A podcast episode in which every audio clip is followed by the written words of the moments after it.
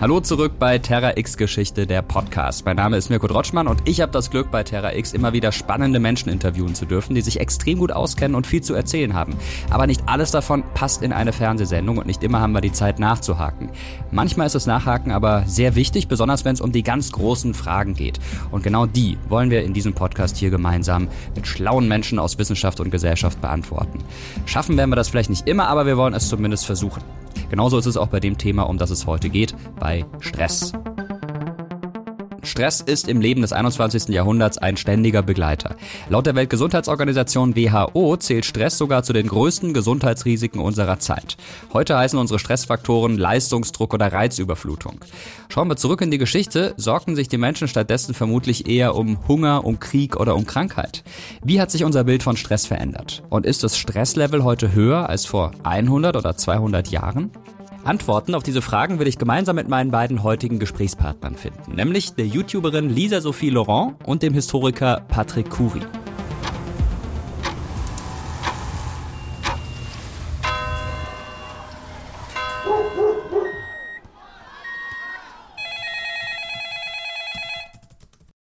Ja, viele von euch kennen sicher dieses Gefühl. Euer Herz schlägt schneller, euer Hals wird trocken, die Hände feucht, die Gedanken rasen im Kopf und am liebsten will man bei der ganzen Welt auf Pause drücken und sich in seinem Bett verkriechen.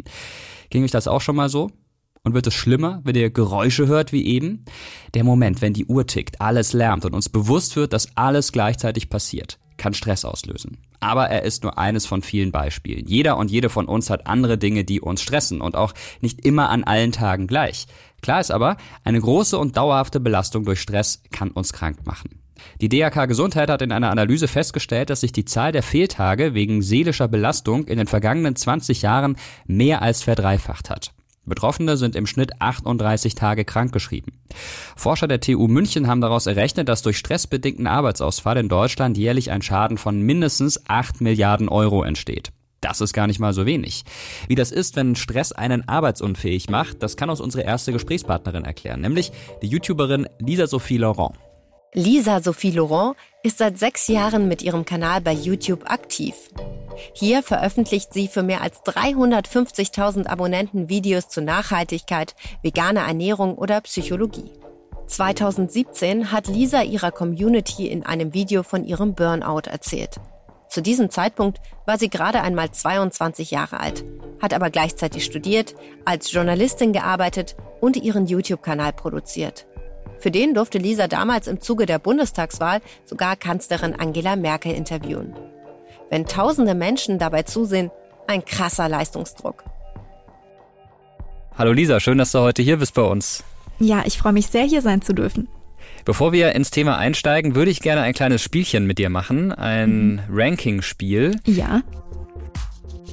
Herzlich willkommen zu Stresslevel, dem Spiel zwischen alles gut und Alarmbereitschaft. Ziel des Spiels ist es, fünf Situationen nach ihrem Stresslevel zu bewerten. Die fünf Kategorien sind dabei. Nummer 1. Alles gut. Nummer 2. Vages Unwohlsein. Nummer 3. Alarmbereitschaft. Nummer 4. Leichte Panik. Nummer 5. Schlaflose Nacht. Nach jeder Situation gibt es Zeit zum Nachdenken und Platzieren. Kommt eine neue Situation hinzu, dürfen bereits platzierte Situationen verschoben werden. In einer abschließenden Runde kann die Reihenfolge also noch angepasst werden. Achtung! Stresslevel kann zu steigendem Blutdruck, schwitzigen Händen und erhöhter Nervosität führen. Alles klar. Also das wären die fünf Stufen und ähm, ich denke mal, das lässt auch viel Spielraum, ähm, um irgendwo dazwischen unterwegs zu sein. Die erste Situation wäre folgende. Du sitzt im Zug und wirst noch ein paar Stunden unterwegs sein. Die Diskussion des Pärchens hinter dir begann vor 20 Minuten mit der Frage, ob der Urlaub im Allgäuer Heuhotel eine Schnapsidee war, ist inzwischen aber gewaltig eskaliert. Der Hund neben dir bellt dich immer wieder aufgeregt an, sein Herrchen liest währenddessen ungerührt Zeitung. Während die Schaffnerin dein Ticket kontrolliert, klingelt dein Telefon. Unbekannte Nummer. Wie würdest du jetzt deine innere Gefühlslage beschreiben? Oh, das klingt sehr, sehr anstrengend auf jeden Fall. Ich glaube, es kommt ein bisschen drauf an, ob ich in so einer Situation so Hilfsmittel dabei habe, wie Noise-Canceling-Kopfhörer vielleicht. Das macht das natürlich leichter, wenn man dann vieles irgendwie ausschalten kann. Gerade an so auditiven Reizen, da arbeite ich auch viel mit, wenn ich in der Bahn unterwegs bin. Aber ich würde sagen, da sind wir wahrscheinlich bei einer 3 und wenn der Anruf noch dazu kommt, dann wird's vielleicht sogar eine 4. Uh, also schon in Richtung leichte Panik. Ja, das ja. kann ich gut verstehen. Es geht mir auch so, wenn ich wenn ich irgendwas am Handy mache und dann ruft mich jemand auf dem Handy an und äh, da bin ich erstmal völlig überfordert, weil, weil ich dann da nicht weitermachen kann. Äh, und gerade wenn man kontrolliert wird, dann sollte man natürlich das Ticket parat haben. Also ja, kann ich total verstehen. Schauen wir mal, wie es in der nächsten Situation ist bei dir. Du wirst morgens geweckt. Leider nicht von deinem Wecker, sondern vom Hämmern der Handwerker nebenan. Du wirfst einen Blick auf den schwarzen Bildschirm deines Smartphones und realisierst, dass der Akku komplett leer sein dürfte. Du bist nicht ganz sicher, ob das wichtige Meeting, das heute anstand, schon begonnen hat. Äh, also ein wirklich schlechter Start in den Tag. Wie ist dein Stresslevel in dieser Situation? Da würde ich jetzt ganz individuell sagen, dadurch, dass ich echt eine Frühaufsteherin bin und es ganz unwahrscheinlich ist, dass ich verschlafe, ist das eher so eine 2. Da höre ich sehr so oft den eigenen Biorhythmus, aber ja, also wenn es nicht so wäre oder es ein Meeting um 7 Uhr morgens wäre, dann ja, wären wir da wahrscheinlich schon auch bei einer 3. Okay, aber Meetings um sieben sind ja auch eher ungewöhnlich. Zum Glück. Allein das setzt das Stresslevel schon sehr hoch, glaube ich. Ähm, aber äh, ja, das ist natürlich nachvollziehbar. Die Handwerker können dich da also in dem Fall nicht stressen, indem sie dich wecken. Jetzt haben wir aber noch eine andere Situation, die, glaube ich, schon äh, eine Situation bei dir ganz gut trifft, die du erlebt hast. Während deines Studiums steht eine Klausur an. Eine dieser fiesen Prüfungen, bei denen nur das beste Drittel aller Teilnehmenden besteht. Eigentlich fühlst du dich gut vorbereitet, allerdings hat die Dozentin in ihrer letzten Sitzung vor allem das Thema behandelt, in dem du am meisten Probleme hast. Wenn du durchfällst, wirst du die Klausur erst in zwei Semestern nachholen können. Oh oh. Wie sieht deine innere Gefühlslage aus? Boah, also ich glaube, da erlaube ich mir jetzt sogar mal zu sagen, das ist eine solide 5. Also das ist echt was, was mich sehr, sehr unruhig macht. Gerade wenn man dann weiß, okay, das bedeutet für meine gesamte Zukunftsplanung, da ist jetzt irgendwie ein Jahr sozusagen potenziell, was da passieren kann, was einfach länger geht. Das ist dann auf so vielen Ebenen irgendwie stressig. Gerade wenn ich mir jetzt vorstelle, ich hätte vielleicht irgendwo ein Praktikum geplant, irgendwo eine Zeit im Ausland oder sonst was. Da sind dann vielleicht andere Leute, die noch mit involviert sind in diese Planung. Dann, ähm, ja, glaube ich, das ist schon ein Anlass für, ja, eine vier oder zu, ja, auf jeden Fall, vier oder fünf. Also schon Richtung schlaflose Nacht, absolut nachvollziehbar. Ja. Es gibt ja auch so Studiengänge, die richtig heftig sind, Jura zum Beispiel. Wenn ja. du da einmal durchs Examen gefallen bist, dann ist das zweite Mal wirklich deine letzte Chance und unter Umständen ist dein ganzes Studium umsonst gewesen. Den Druck würde ich auf jeden Fall nicht aushalten. Insofern. Nee. Da bin ähm, ich auch froh, dass ich das nicht studiert habe. Das ist echt krass. Ja. Absolut, ja. Respekt an alle, die das geschafft haben. Absolut. Du bist gerade auf dem Weg ins Büro. Seit einigen Wochen hast du das Gefühl, dass es mit der Arbeit nicht so ganz läuft und es Schwierigkeiten unter den Kollegen gibt. Bisher hat aber niemand etwas gesagt. Du setzt dich gerade an deinen Schreibtisch und schaltest den Computer an, da siehst du die Nachricht deiner Chefin im Mailpostfach. Bitte komm heute vorbei. Wir müssen reden. Oh Gott, das ist nie ein guter Satz. Oh.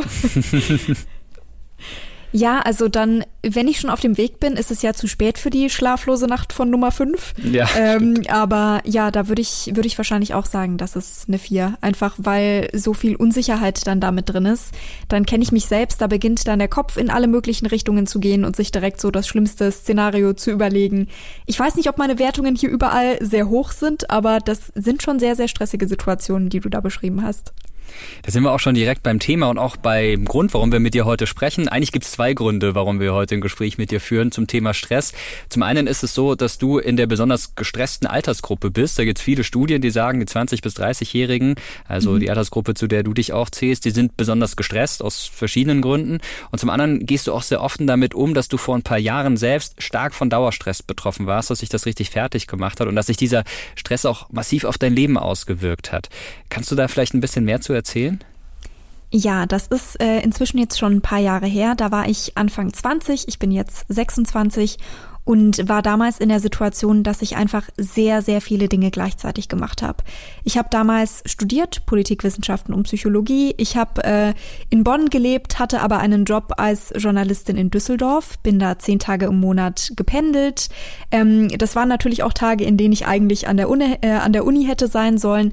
Das heißt, ich habe irgendwie den Unistoff dann parallel noch irgendwo gemacht, hatte meinen YouTube-Kanal, der stattgefunden hat und habe in der Zeit ein Buch geschrieben. Ähm, war noch viel unterwegs für verschiedene Vorträge und Workshops. Auch an Schulen habe ich so Medienpädagogik-Workshops gemacht und hatte damals einfach das Gefühl, ich muss all diese Dinge gleichzeitig machen. Und hast es auch eine Weile hinbekommen, aber irgendwann hat dein Kopf nicht mehr mitgemacht, oder? Ja, irgendwann war dann so der Punkt gegeben, wo ich einfach gemerkt habe, ach krass, sieben Tage durcharbeiten ist keine Option und das hat einen Grund, warum andere Menschen ein Wochenende haben. Ähm, und dann, ja, hat mein Körper mir einfach das Signal gegeben, so hey, also du hast mich jetzt wirklich an die absolute Grenze gebracht. Entweder du machst jetzt Schluss oder ich mach Schluss. Das war natürlich dann erstmal so eine Notbremse, die dein Kopf, deinem Körper sozusagen verpasst hat oder andersrum, je nachdem, wie man das sehen will. Du ja. hast das Ganze auch reflektiert später in einem Buch, halt die Klappe Kopf heißt dieses Buch, hast es da beschrieben und schreibst darin auch, wie du sozusagen die Umkehr gefunden hast und wie du es geschafft hast, das alles wieder runterzufahren. Was hat denn dazu beigetragen, dass du diesem Burnout wieder von der Schippe gesprungen bist?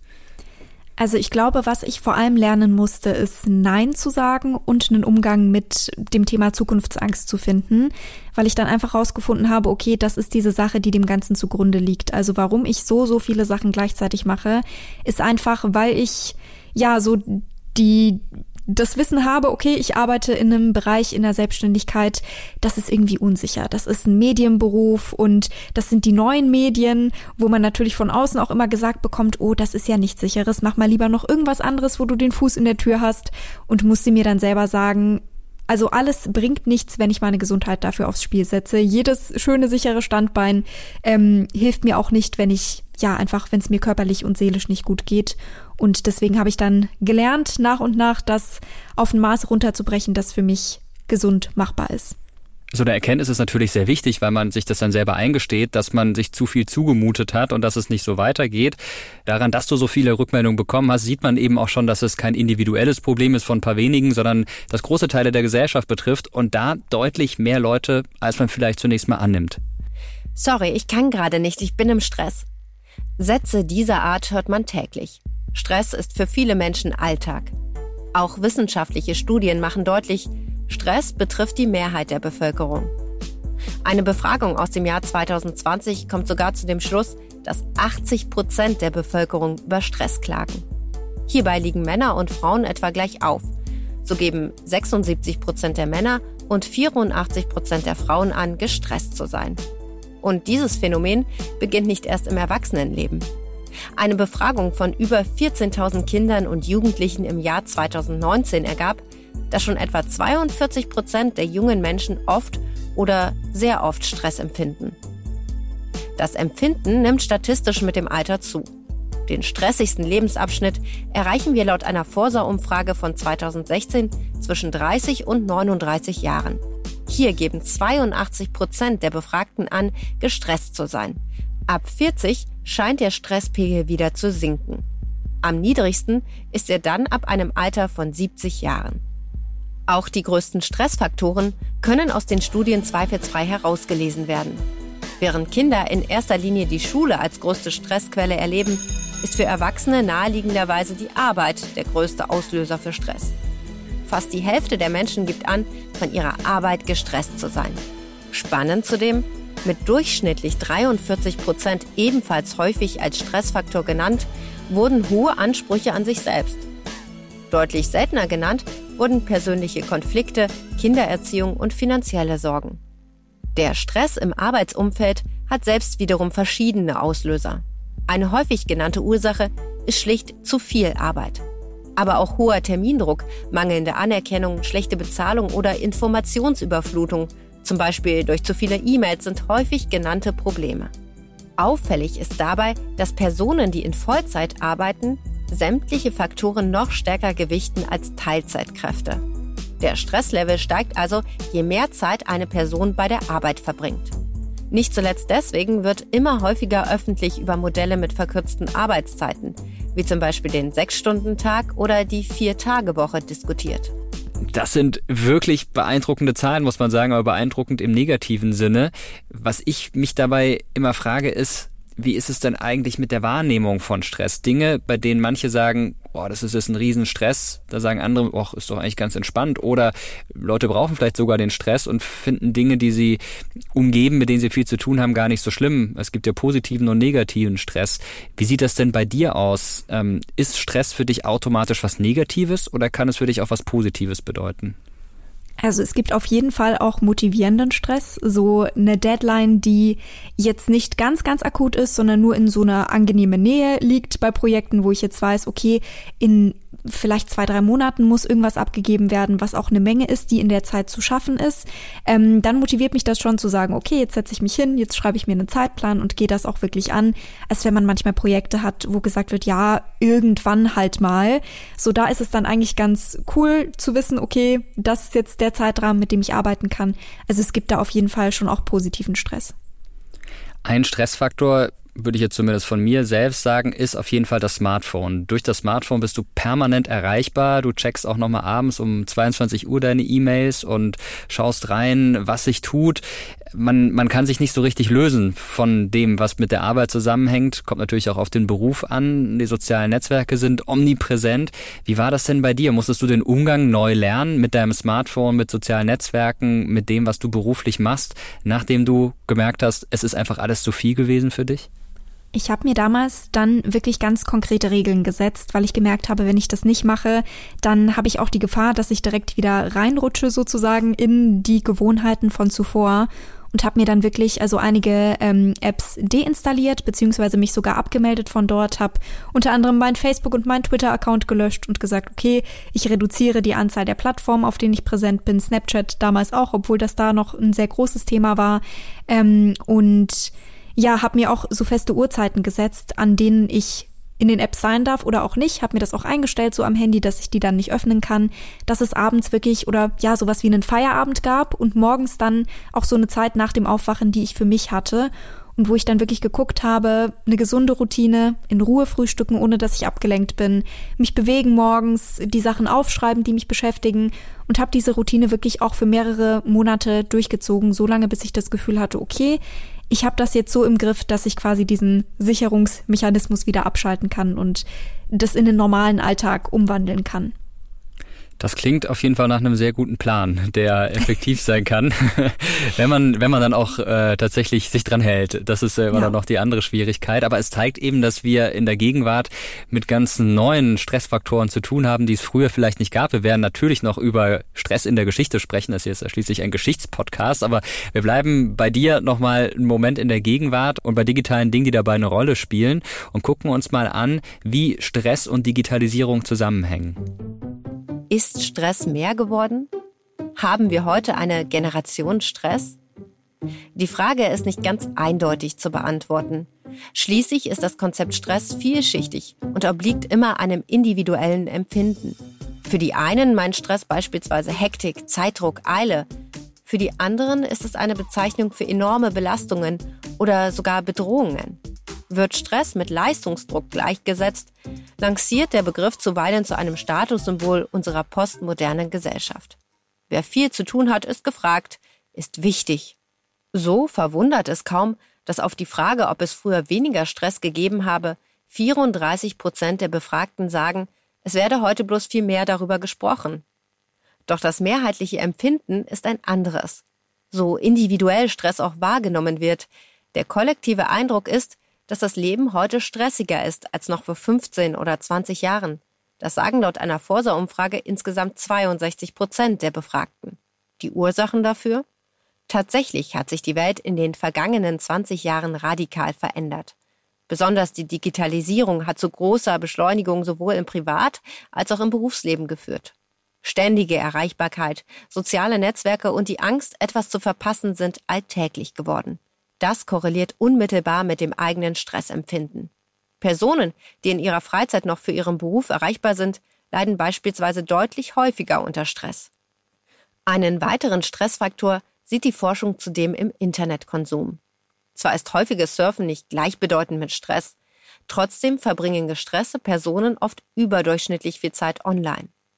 Die Digitalisierung ist aber nicht der einzige Faktor, der die Stresswahrnehmung in den vergangenen 20 Jahren verändert hat.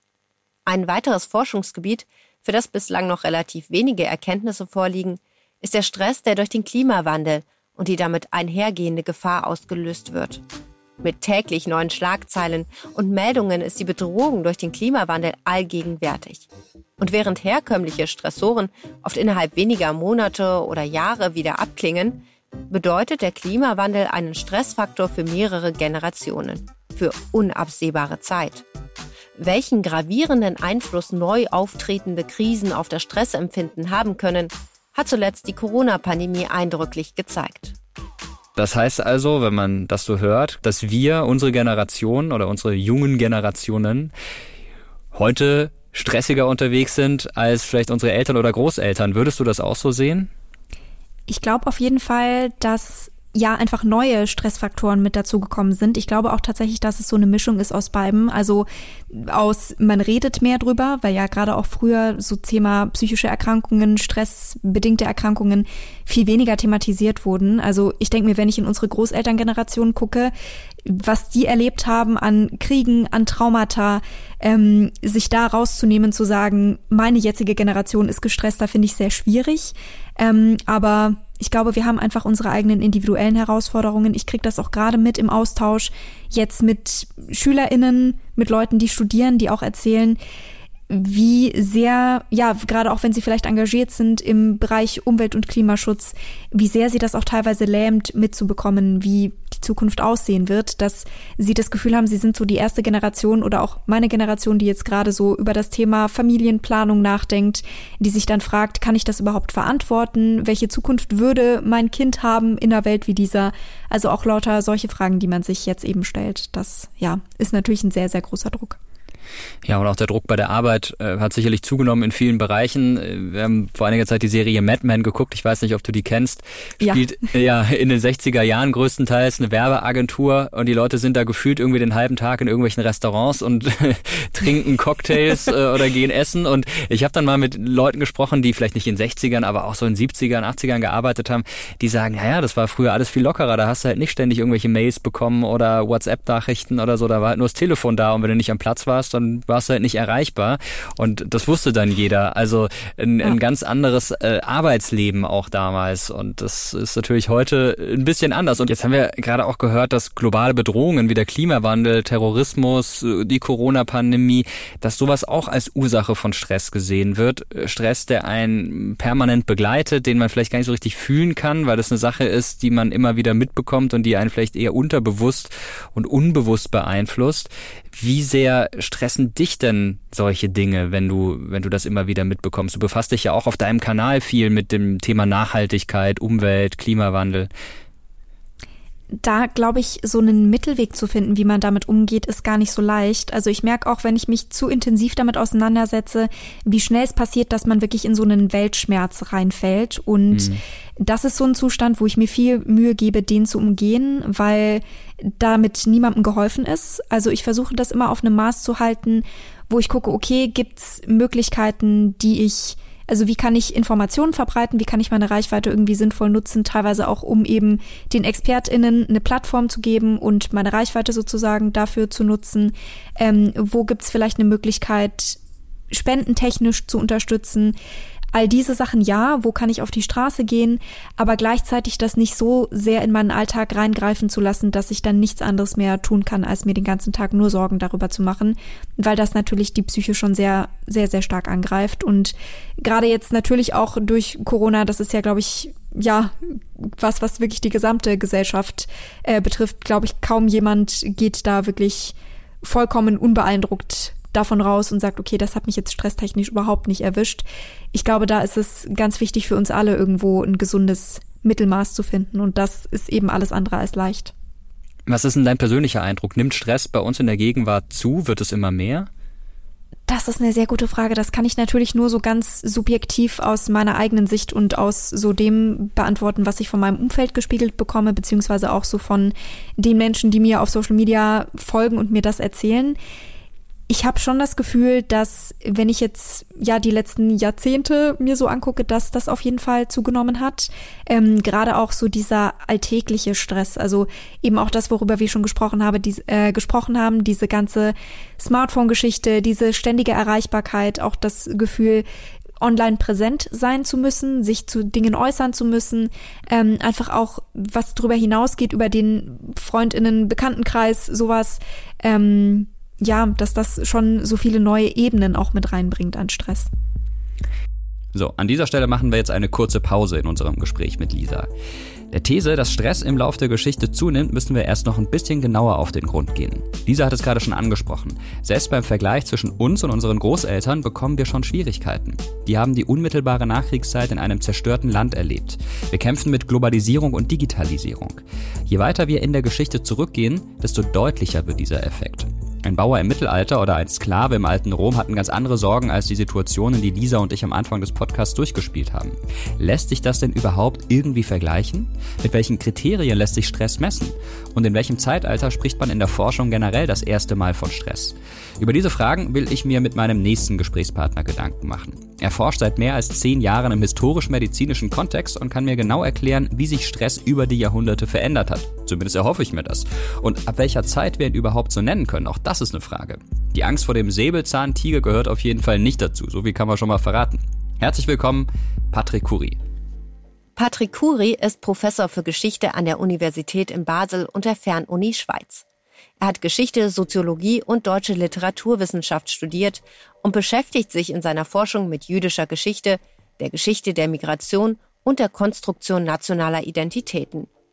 Seine Habilitationsschrift verfasste Patrick Curie 2010 über die Geschichte des Stress und setzt sich mit diesem Thema auch in seinem Buch Der überforderte Mensch, eine Wissensgeschichte vom Stress zum Burnout auseinander. Freue mich sehr, dass du heute hier bist. Patrick Curie ist bei uns. Schön, dass du da bist. Hallo. Hallo. Du unterrichtest an zwei Schweizer Universitäten, bist Autor und Herausgeber zahlreicher Bücher. Du organisierst Ausstellungen, arbeitest sozusagen als kleines Nebenprojekt in Anführungszeichen an einer Geschichte der Stadt Basel mit. Mal so auf einer Skala von eins bis zehn. Wie gestresst würdest du dich selbst einschätzen? Ja, nun ist es ja nicht so, dass ich das alles parallel ausübe, sondern das ist äh, teilweise nacheinander. Äh, und äh, im Augenblick sind Semesterferien. Von daher würde ich meinen Stresslevel, und es ist ziemlich ruhig, würde ich meinen Stresslevel etwa auf äh, äh ja, äh, 2,5 skalieren. Okay, das ist sehr entspannt. Ich habe ja als Student immer gelernt, also man darf nie Ferien sagen, sondern es ist nur die vorlesungsfreie Zeit, in der man dann als Student oft noch mehr zu tun hat als unterm Semester. Äh, das war für mich dann immer eine besonders stressige Zeit. In Deutschland gab es vor einiger Zeit den Hashtag Ich bin Hanna und unter diesem Hashtag haben vor allem Nachwuchswissenschaftlerinnen und Wissenschaftler auf eine starke psychische Belastung und Beanspruchung hingewiesen, die sie erleben an den Universitäten. Du selbst hast vor deiner Habilitation an vier Universitäten in der Schweiz gearbeitet. Hat das auch deine Entscheidung beeinflusst, dich mit Stress aus historischer Perspektive zu beschäftigen, weil du selbst oft im Stress warst oder auch immer noch im Stress bist? Was findest du an dem Thema spannend? Ja, also es ist so, dass ich mich äh, hier äh, vor längerem mit der Lebensreform äh, beschäftigt habe.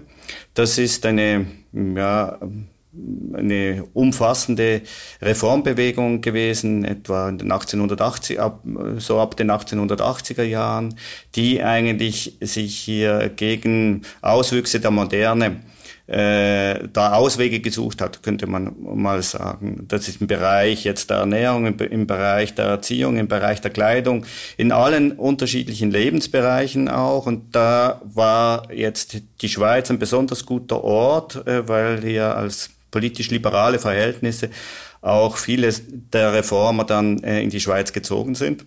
Und dass ich mich mit diesen äh, Themen intensiv beschäftigt habe, ist mir aufgefallen, dass es eigentlich jetzt äh, das war so äh, um die Jahrtausendwende herum, äh, ist mir aufgefallen, dass sich äh, das eigentlich mm, sehr ähnlich klingt wie heute mit äh, Belastungsphänomenen, die da artikuliert worden sind. Und äh, das hat mich dann äh, als Historiker zu äh, sehr interessiert und damit habe ich mich beschäftigt. Die ähm, äh, Nachwirkungen sozusagen dieser Reformbewegung kann man ja heute noch spüren, wenn man ins Reformhaus geht. Das ist ja quasi ein Überbleibsel dieser Zeit.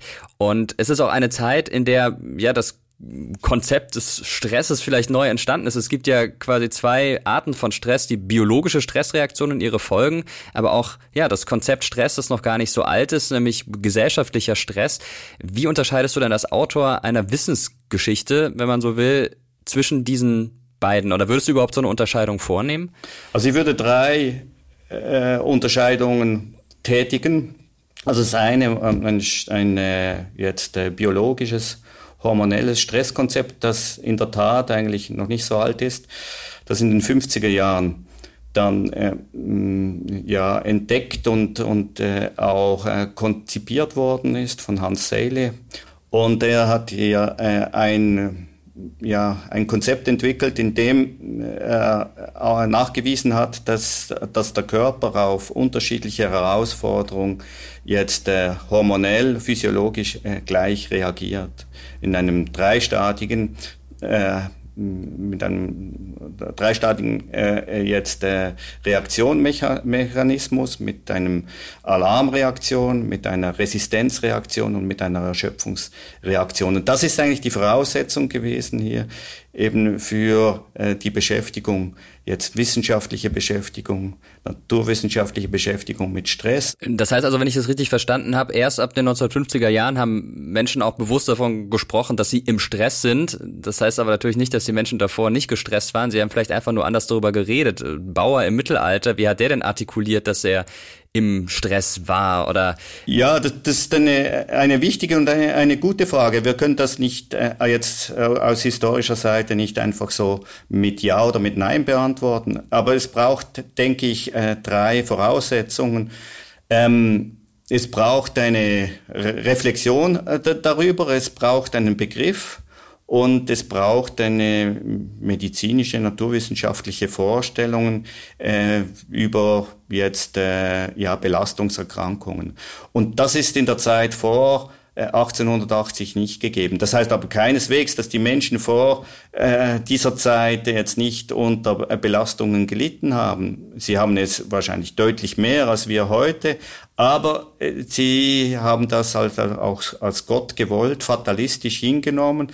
Äh, es gibt wenig Belege darüber, dass man sich jetzt über Belastungen jetzt in, in einem breiteren Sinne Gedanken gemacht hat. Äh, mal abgesehen vielleicht vom Zeitalter der Me Melancholie im 16. und 17, Ende 16., frühen 17. Jahrhundert, das ist vielleicht noch ein bisschen zu vergleichen. Aber äh, jetzt diese äh, Phänomene, mit denen wir, über die wir heute sprechen, die hängen sehr stark eben auch mit dem modernen Zeitalter, mit, mit der Geschichte der Moderne äh, seit dem Aus, also seit den 1870er Jahren auch zusammen. Im 19. Jahrhundert gab es dann eine Diagnose, die man heute gar nicht mehr so kennt, die damals aber in aller Munde war, nämlich die Neurasthenie. Neurasthenie, die. Wörtlich Nervenschwäche. Vom altgriechischen Neuron, Nerv und Asthenes, schwach. Neurasthenie ist eine Nervenkrankheit, die in zwei Hauptformen auftritt und vor allem um die Wende vom 19. zum 20. Jahrhundert diagnostiziert wurde. Patienten mit diesem Krankheitsbild klagten über vermehrte Müdigkeit nach geistigen Anstrengungen, Konzentrationsschwäche und ineffektives Denken. Bei der anderen Form liegt das Schwergewicht auf Gefühlen körperlicher Schwäche und Erschöpfung, muskulären und anderen Schmerzen und der Unfähigkeit, sich zu entspannen. Beide Formen können außerdem zu Schwindelgefühl, Spannungskopfschmerz und allgemeiner Unsicherheit führen. Sorge über ein abnehmendes geistiges und körperliches Wohlbefinden, Reizbarkeit, Freudlosigkeit, Depression und Angst sind häufig. Neurasthenie geriet in den Jahrzehnten nach dem Ersten Weltkrieg zunehmend in Vergessenheit. Ihre Symptome entsprechen zu großen Teilen dem, was heute als Burnout-Syndrom oder Erschöpfungsdepression bezeichnet wird. Obwohl sie heute kaum noch diagnostiziert wird, gehört Neurasthenie weiterhin zu den Krankheitsbildern, die im ICD-10-Code der Weltgesundheitsorganisation aufgelistet werden. Der Schriftsteller Thomas Mann, der hat in einem Brief sich selbst auch beschrieben als armer Neurastheniker und andere prominente Erkrankte waren zum Beispiel Franz Kafka oder Robert Musil. Wie würden ein Psychiater der Gegenwart die Symptome diagnostizieren, die vor einem Jahrhundert in die Kategorie Neurasthenie fielen? Würde man da heute sagen Burnout? Ja, ich denke, man würde heute sagen Burnout. Also Neurasthenie jetzt als Diagnose ist jetzt im internationalen äh, Kontext noch nicht verschwunden. Es ist, gehört immer noch in, zum Kanon der Krankheiten. Es ist hier eine Krankheit, die äh, ja jetzt ganz unterschiedliche äh, somatische Auswirkungen gehabt hat. Äh, Probleme mit dem Gehör, Probleme mit der Verdauung. Es, äh, die, die Liste ist äh, unendlich lang eigentlich für den, äh, die Symptome, die man jetzt mit dieser, möchte mal jetzt sozio soziosomatischen Krankheit der Moderne äh, zusammengebracht hat. Hm? Es gibt ein ganz interessantes Buch in dem Zusammenhang, das heißt Das Zeitalter der Nervosität, ist von deinem Historikerkollegen Joachim Radkau. Und der führt die anfängliche Begeisterung für den Ersten Weltkrieg auch auf ein Stressempfinden in der deutschen Gesellschaft zurück. Und der Krieg, der dann ausgebrochen ist ab 1914, der wird auch von manchen als reinigendes Stahlbad der Nation gesehen. Thomas Mann zum Beispiel beschreibt den Krieg als Reinigung, also eigentlich eine positive Sache, was schon ziemlich absurd ist. Was würdest du denn sagen, welche Auswirkungen hatte der Stress auf die Wahrnehmung des Krieges? Spielt der tatsächlich eine Rolle, auch bei der anfänglichen Begeisterung? Und umgekehrt, wie hat sich denn der Krieg auf die Psyche derjenigen ausgewirkt, die in ihm gekämpft haben und von ihm betroffen waren?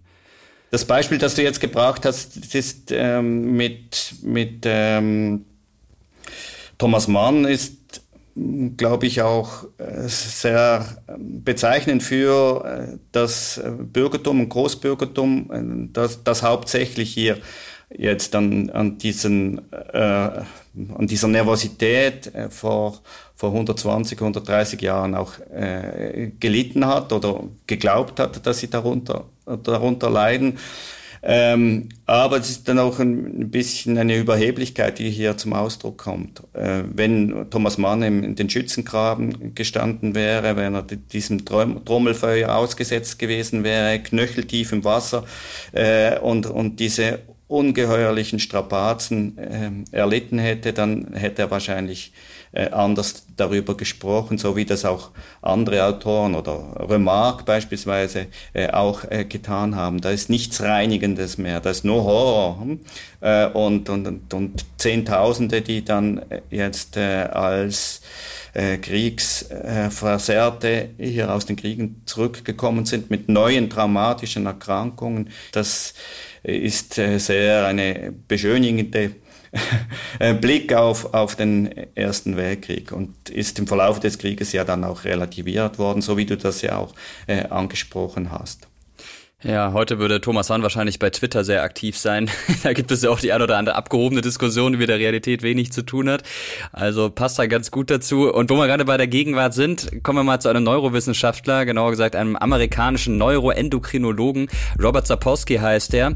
Und der beschreibt Stress in der Gegenwart sehr interessant, nämlich so. Laut aktuellem Forschungsstand funktioniert Stress als Mechanismus in Lebewesen, um angemessen auf eine gefährliche Situation zu reagieren.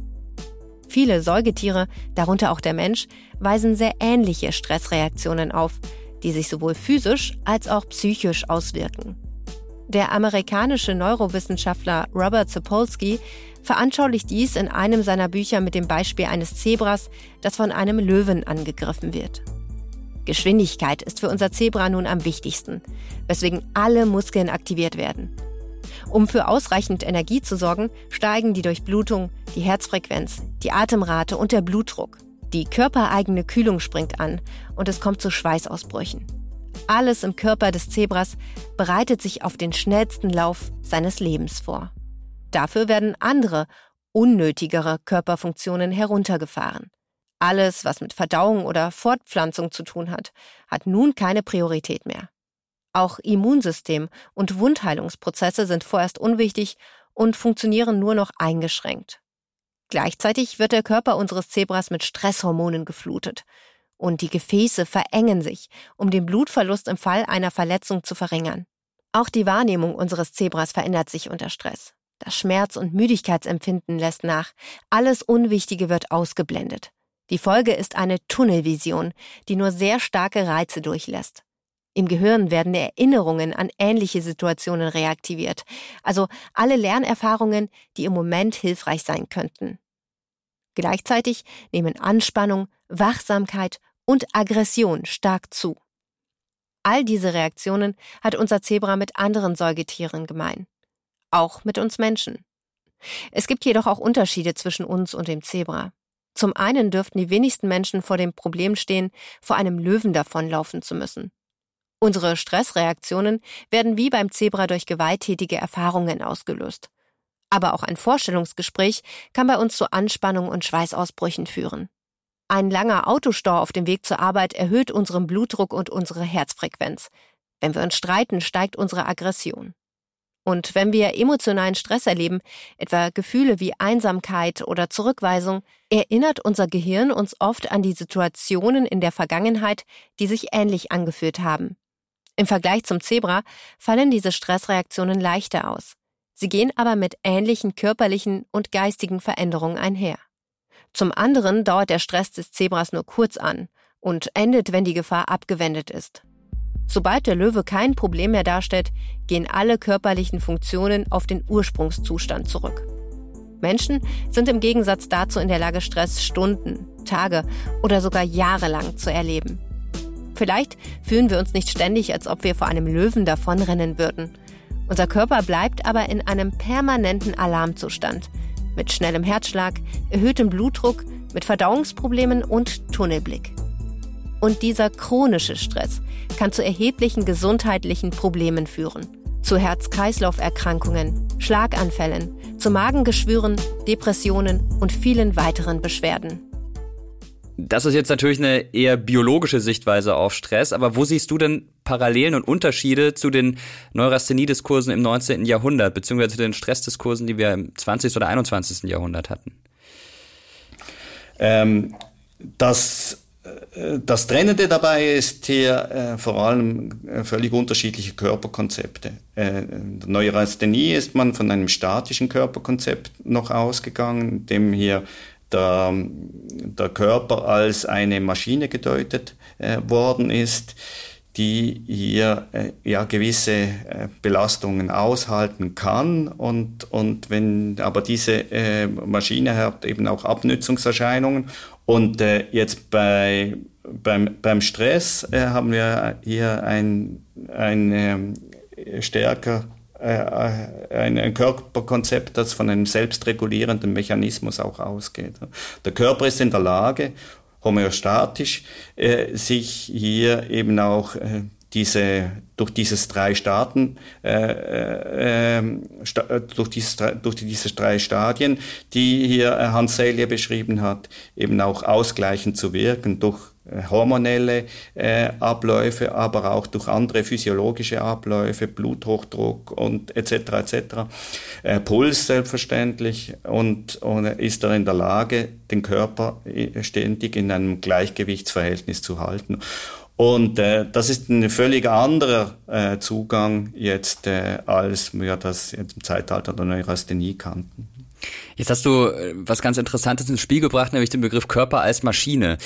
Was ich mir gut vorstellen könnte, ist, apropos Maschine, dass mit dem Beginn der Industrialisierung und der Taktung der Tage, Elektrifizierung hast du auch genannt, äh, künstliches Licht, dass damit der Stress für die Menschen erst so richtig begonnen hat, weil man jetzt nicht mehr nach ja, dunkel und hell gearbeitet hat, sondern der Tag wurde individuell eingeteilt, die Maschinen haben den Takt vorgegeben. Hat das den modernen Stress erst so richtig ausgelöst, die Industrialisierung? Kann man das so sehen? Ja, also da, die Industrialisierung hat die Nervosität ausgelöst. Also das würde ich äh, so sagen. Also wenn man das jetzt mit Stress gleichsetzt, dann kann man sagen, äh, und Radka tut das auch, dann äh, kann man sagen, dass das äh, den, den Stress ausgelöst hat. Also es sind diese technischen äh, Erfindungen gewesen, technischen Erneuerungen, es ist die rasante Verstädterung gewesen, diese Urbanisierung, die äh, dazu geführt hat, dass die Großstädte zwischen 1850 und 1910 um das teilweise um das Vierfache, um das Fünffache äh, gewachsen sind. Neue Infrastrukturen, neue, äh, neue Kommunikationsmittel, Telegrafen, der da eingeführt worden ist, Elektrifizierung und, und natürlich dann auch die, die Eisenbahn, die hier für völlig neue Verhältnisse auch äh, gesorgt hat und die von den Menschen, äh, vor, insbesondere in den Städten, ist ja primär ein städtisches Phänomen, das Neu Neurasthenie, hier als äh, Belastung dann auch empfunden worden sind. Und das ist selbstverständlich auch äh, ist etwas, was dann äh, ja im Verlaufe des 20. Jahrhunderts ähm, mit, mit unterschiedlichen neuen Belastungserkrankungen dann äh, modifiziert äh, auch wieder geschieht. Wenn man mit älteren Leuten spricht, dann hört man immer wieder, ach, früher war alles einfacher und da ging es nicht so hektisch zu und heute dreht sich die Welt gefühlt viel schneller. Jetzt deckst du in deinem Buch einen Zeitraum von 150 Jahren ab, also äh, durchaus eine lange Zeit. Mit Blick auf die vergangenen Jahrzehnte, was würdest du denn sagen? Hat das gesellschaftliche Stresslevel hat der gesellschaftliche Stresslevel zugenommen oder sind wir besser damit oder darin geworden, uns über Stress auszutauschen? Und ist es eigentlich eine positive Entwicklung, die wir erleben? Also wie, wie hat sich der Stressfaktor in den vergangenen Jahrzehnten in der Gesellschaft bei uns entwickelt? Jein. Also äh, würde ich antworten als Historiker. Also ich würde von Konjunkturen sprechen und, und nicht jetzt von einem äh, Kontinuität, die ständig zunimmt. Es gibt Phasen, in denen die Belastungen äh, stärker sind. Das ist interessanterweise der Zweite Weltkrieg ist natürlich eine, eine Phase, in der die Menschen jetzt enorm unter äh, Belastungen gelitten haben, unterschiedlichster Art, aber die haben das nicht so äh, empfunden, wie wir das wie wir das Gefühl haben, dass sie müssten das so empfunden haben. Ne? Dann muss man auch beachten, dass, dass jede Phase jetzt äh, im, im 20. Jahrhundert dann auch neue Phänomene hervorgebracht hat, die eben mit den Zeitumständen zusammenhängen. Habe gesagt, Neurasthenie hängt mit der Elektrifizierung und eben auch mit der technischen Entwicklung äh, um 1900 zusammen. Dann äh, die Managerkrankheit nach dem Zweiten Weltkrieg hängt äh, mit den mm, Belastungen des Wiederaufbaus äh, zusammen. Die vegetative Dystonie ist auch eine Belastungserkrankung, die in, in den 50er und 60er Jahren hängt auch zusammen mit, mit den Belastungen von Kriegsheimkehrern. Und dann äh, kommt es dann ja äh, mit, mit, mit Stresserkrankungen und, und Burnout äh, dann äh, seit den 1970er Jahren und rasant denn seit den 1990er Jahren hängen sehr stark mit den Lebensumständen jetzt in, in der Postmoderne auch zusammen. Also höre ich das richtig bei dir raus, dass es äh, zwei große Faktoren gibt, die den Stress bei uns mit beeinflussen oder maßgeblich bestimmen. Das eine sind individuelle Dinge, persönlicher Stress, den man mit der Arbeit oder anderem hat. Und das andere ist das, was, was man gar nicht beeinflussen kann, der Weltstress sozusagen, der einem auferlegt ist durch verschiedene Ereignisse und Entwicklungen. Ja, das, das kann man auf jeden Fall so sagen. Also, also die, die technischen Innovationen, äh, die ja eigentlich auch Erleichterungen bringen. Man hat heute mehr, mehr Freizeit und gleichzeitig nimmt aber durch die neuen Technologien jetzt das, was man jetzt auch äh, als soziale Beschleunigung bezeichnen würde, stark zu. Das hat natürlich auch Auswirkungen, starke Auswirkungen auf die Arbeitswelten. Und hier äh, ist das Individuum dann stärker unter, unter, unter Druck geraten. Jetzt würde ich zum Abschluss gerne die Gelegenheit nutzen, wenn wir dich schon hier haben als Experten für Stress, für historisch, ähm, ja, für historische Analysen von Stress. Du hast dir verschiedenste Behandlungsmethoden angeschaut für Stress über die Jahrzehnte, auch über die Jahrhunderte kann man schon sagen. Welche Ratschläge hast du denn, wenn man das alles mal in einen Topf wirft und das Beste daraus nimmt? Welche Ratschläge hast du für uns oder für Menschen, die unter Stress leiden, auch aus der historischen Erfahrung heraus? Ja, also muss vielleicht vorausschicken, ich habe, kein, ich habe keinen Ratgeber geschrieben. ja, äh, äh, aber wenn man jetzt äh, historisch die Ratgeber aus den unterschiedlichen Epochen zu Rate zieht, äh, dann fällt auf, dass, dass hier äh, interessanterweise die, Ratsch äh, die Ratschläge hier ähm, sich, sich äh, erstaunlich stabil auch halten. Wenn man jetzt die, technischen äh, Modifikationen hier noch mit berücksichtigt, dann kommt man eigentlich äh, hier auf ein paar Punkte, die sich wiederholen. Das ist sicher mal genügend schlafen. Das ist sicher viel schlafen, genügend schlafen. Es ist sicher hier das, was man als heute als Work-Life-Balance bezeichnet. Und das ist, denke ich, heute eine große Schwierigkeit, äh, dass man äh, sich äh, Ferienzeit nehmen sollte und wirklich dem, diese auch entsprechend ausüben soll. Ich persönlich finde hier eine, eine kluge Einschränkung jetzt sozialer Medien und äh, ein sorgsamer und, und sehr zurückhaltender Umgang damit und eben auch das, das Trennen von, von Freizeit und Arbeit, äh, dass man das äh, äh auch äh, rigoros äh, durchzieht und äh, vielleicht auch mal in Urlaub fährt und das Handy zu Hause lässt. Äh, das wäre äh, vielleicht auch ganz ratsam. Das hilft im Übrigen. Oder nur schon, nur schon äh, ein paar Tage oder einen Abend. Äh, und ja, also die, die, Gefahr ist einfach wirklich sehr groß, äh, dass, dass hier alles verschwimmt. Und äh, das ist, äh, denke ich, keine gute Entwicklung. Ja, wir haben es gerade gehört, ausreichend schlafen und ein gesundes Verhältnis von Arbeit und Freizeit. Mit diesen persönlichen Tipps geht Patrick Kuri genau auf das ein, was sich unabhängig von der Art des Stress empfehlen lässt. Auf den eigenen Körper hören. Natürlich klingt das total einfach und jeder, der selbst unter einer großen Stressbelastung leidet, lacht uns dafür wahrscheinlich aus. Der Körper ist aber entscheidend beim Stress. Er zeigt uns die Symptome der Belastung. Uns tut etwas weh, wir werden müde oder unkonzentriert oder bei einer zu großen oder dauerhaften Belastung kann sich der Körper sogar abschalten. Da ist dann Feierabend.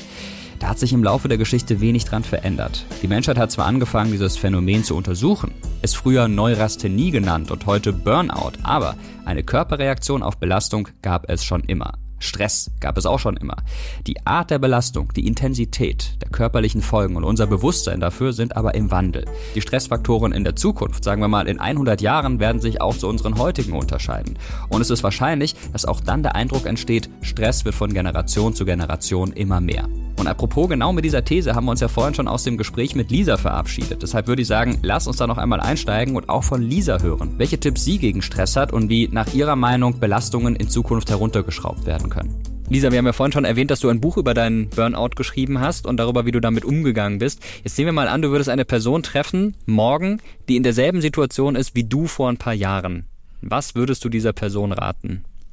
Oh, ich würde der Person auf jeden Fall raten zu lernen, Nein zu sagen. Ich glaube, das ist wirklich das ganz, ganz große Thema, auch sich nicht so viele Gedanken drüber zu machen, was Leute denken könnten. Das war auch immer ein großes Thema zu sagen, oh Gott, ich kann diese eine Sache doch nicht absagen.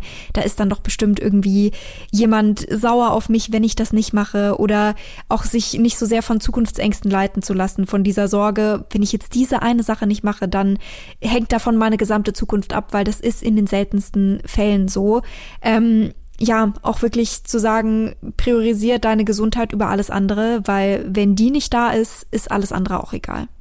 Das war auf jeden Fall schon ein guter Tipp, oder es waren ja eigentlich gleich mehrere Tipps. Was hilft dir denn ganz persönlich, Stress abzubauen und mit dem umzugehen? Hast du da eine bestimmte Methode? Gehst du boxen oder was anderes in diese Richtung? Gehst du mal in den Wald und schreist laut? Äh, was hilft dir besonders gut? Also Sport und Bewegung ist auf jeden Fall was, was sehr, sehr gut hilft. Auch bewusst zu gucken, dass ich Zeit ähm, mit lieben Menschen verbringe, die mich auch auf andere Gedanken bringen.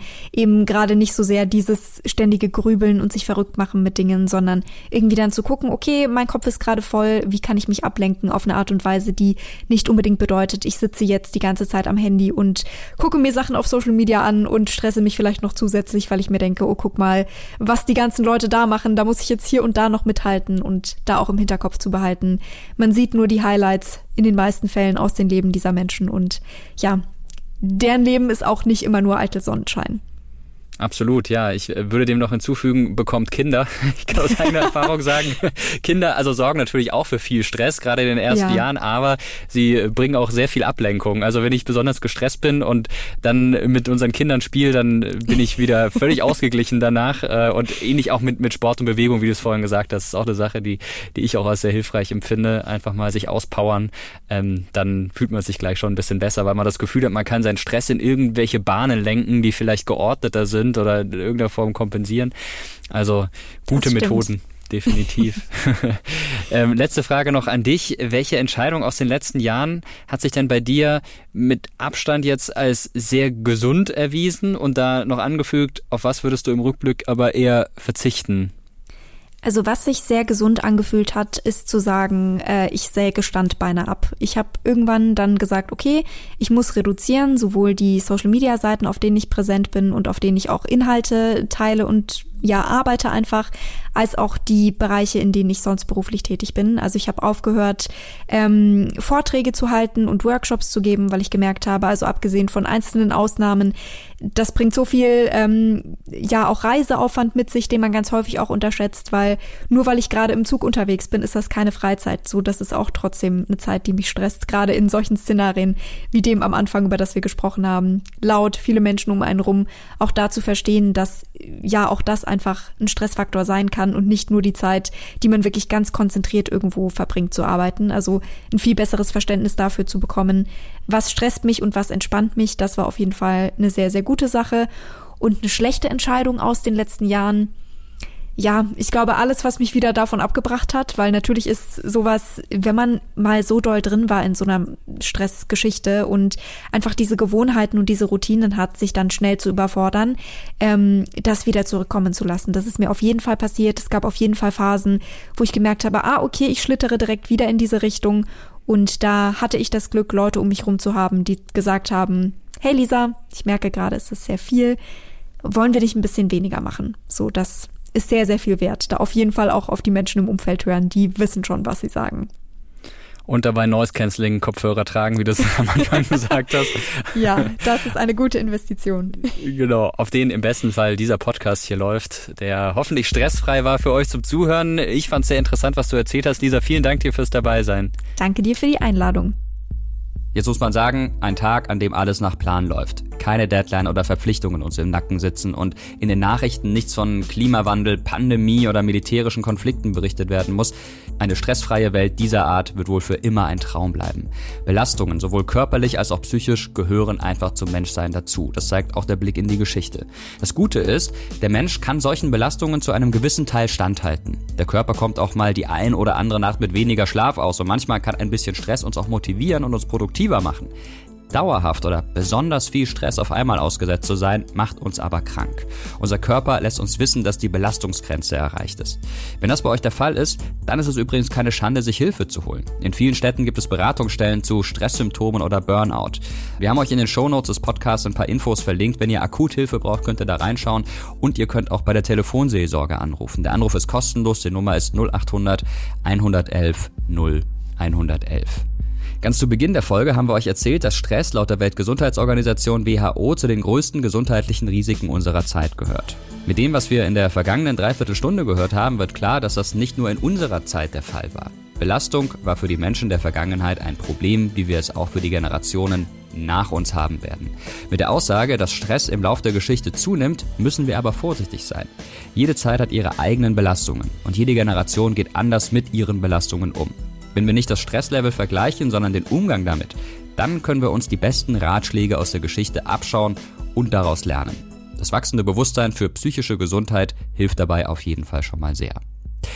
Mit diesen Ratschlägen verabschiede ich mich für diese Folge. Teilt uns gerne mit, was ihr über diese Folge denkt, wie sie euch gefallen hat. Hören könnt ihr Terra X Geschichte der Podcast überall da, wo es Podcasts gibt und bewerten könnt ihr uns überall da, wo das funktioniert. Und wir freuen uns natürlich auch darüber, wenn ihr diesen Podcast teilt. Und apropos teilen, ich teile jetzt noch zum Schluss etwas mit euch, nämlich eine Empfehlung zu Terra X der Podcast mit Dirk Steffens. Wunderbarer Podcast, da geht es vor allem um die Natur und unseren Umgang mit ihr. Hört da rein, es wird euch definitiv gefallen, bin ich mir sicher. Dieser Podcast hier ist übrigens eine Produktion von Objektiv Media im Auftrag des ZDF. Ich bin Mirko Rotschmann, ich sage Tschüss, danke fürs Zuhören, bis zum nächsten Mal.